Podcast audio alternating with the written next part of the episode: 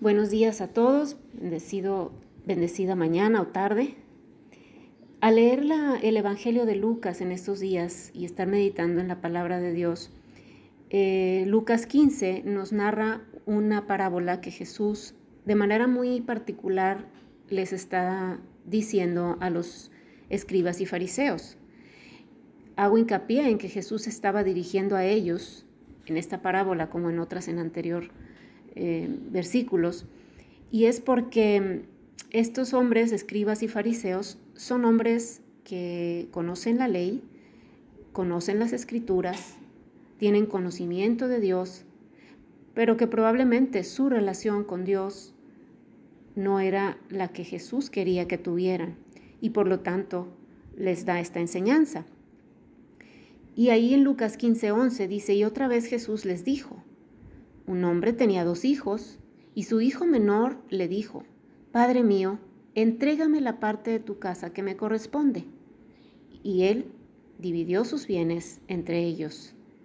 Unos cuantos días después, su hijo menor juntó todo lo que le correspondía y partió para un lugar lejano, y allí despilfarró sus bienes, llevando una vida disipada.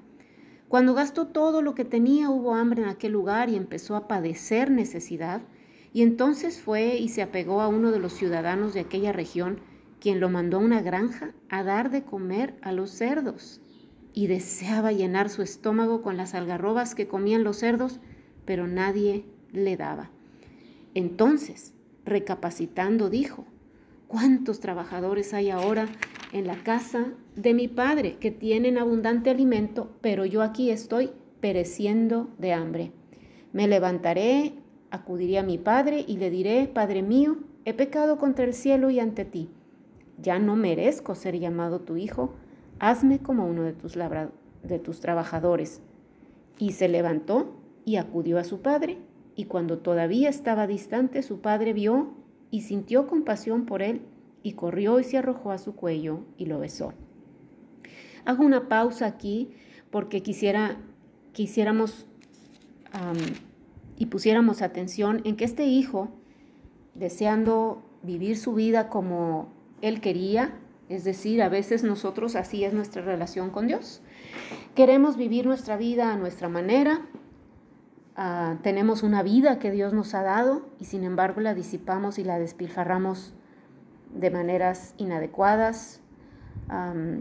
este joven hombre pues gastó todo disipó sus riquezas, disipó la vida que, y la herencia que el Padre le había dado.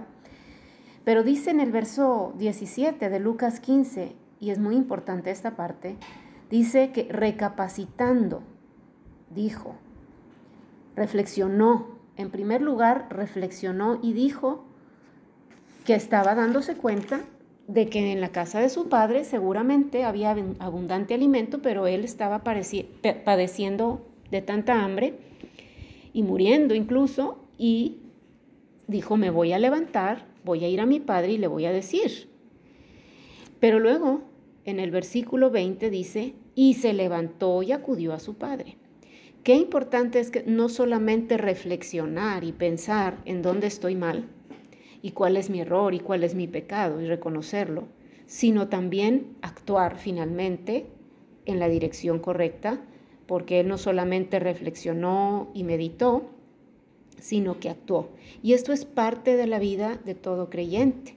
Hay muchas corrientes en el mundo donde nos enseñan a meditar, a reflexionar, a, tener una introspección, a analizarnos nosotros mismos, lo cual es importante, pero no puede quedar ahí nuestra vida, sino que tenemos que actuar de manera congruente a esa reflexión correcta que hayamos tenido e ir hacia Dios conscientes de que el Dios está esperándonos. Me llama la atención que este hijo dice, acudiré a mi padre. Él reconoció que Dios es padre y que nuestro deseo, que el deseo de Dios es que nos relacionemos con Él como Padre, que es lo que Jesús nos vino a enseñar y nos vino a guiar el camino al Padre. Y luego cuenta la historia que el Padre lo recibió con tanto amor, porque su amor eterno y su amor incondicional una vez que hemos recapacitado y que actuamos corriendo hacia Él arrepentidos y reconociendo nuestra condición de no merecedores, pero de que le necesitamos, Él nos recibe y nos recibe como hijos cuando creemos en Él, como dice en el Evangelio de Juan, que a todos los que le recibieron y a los que creen en su nombre les da potestad, autoridad de ser hechos hijos de Dios. Y así es lo que hizo este joven. Pero luego cuenta la parábola, narra la parábola ahí Jesús, que tenía este otro hijo mayor, que, que cuando llega el hermano perdido, pues se pregunta por qué es posible que el padre haya hecho una gran fiesta y haya matado a un buey engordado y había hecho pues toda una gran celebración. Y dice que este otro joven, enojado, no quería ni siquiera entrar a la fiesta. Y entonces sale el padre y le suplica que entrara. Pero este joven, el hijo mayor, dice, tantos años he trabajado a tu servicio y jamás he pasado por alto una orden tuya, pero a mí nunca me has concedido un cabrito para regocijarme con mis amigos. Este hermano mayor estaba enojado porque su hermano había regresado y se le había hecho una gran fiesta, a pesar de que había despilfarrado todos sus bienes, su herencia y pues disipado su vida. Pero me llama la atención, y aquí es algo muy importante, cómo se relacionaba este hijo mayor con el padre. La verdad es que no se sentía hijo. Dijo, he trabajado a tu servicio y jamás he pasado por alto una orden. Sin duda llevaba una vida recta. Sin duda llevaba una vida que cumplía las órdenes, pero no se había podido relacionar con el Padre como Padre y como Hijo. Y Dios es lo que quiere que seamos para Él y con Él, hijos, no solamente servidores, no solamente tratando de ganarnos su favor por obras, sino verdaderamente como un Padre que nos ama y nosotros sus hijos. Eso lo podemos lograr a través de Jesús, quien nos da la autoridad la potestad el, privilegio y el derecho de ser hijos de Dios una vez que creamos en Jesús.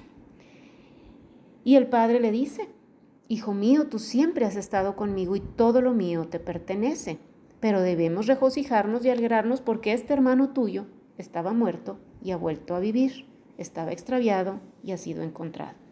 Y encontramos también en esta escritura algo tan importante que cuando yo no me sé relacionar con Dios como Padre, también se me dificulta relacionarme con mis hermanos como hermanos.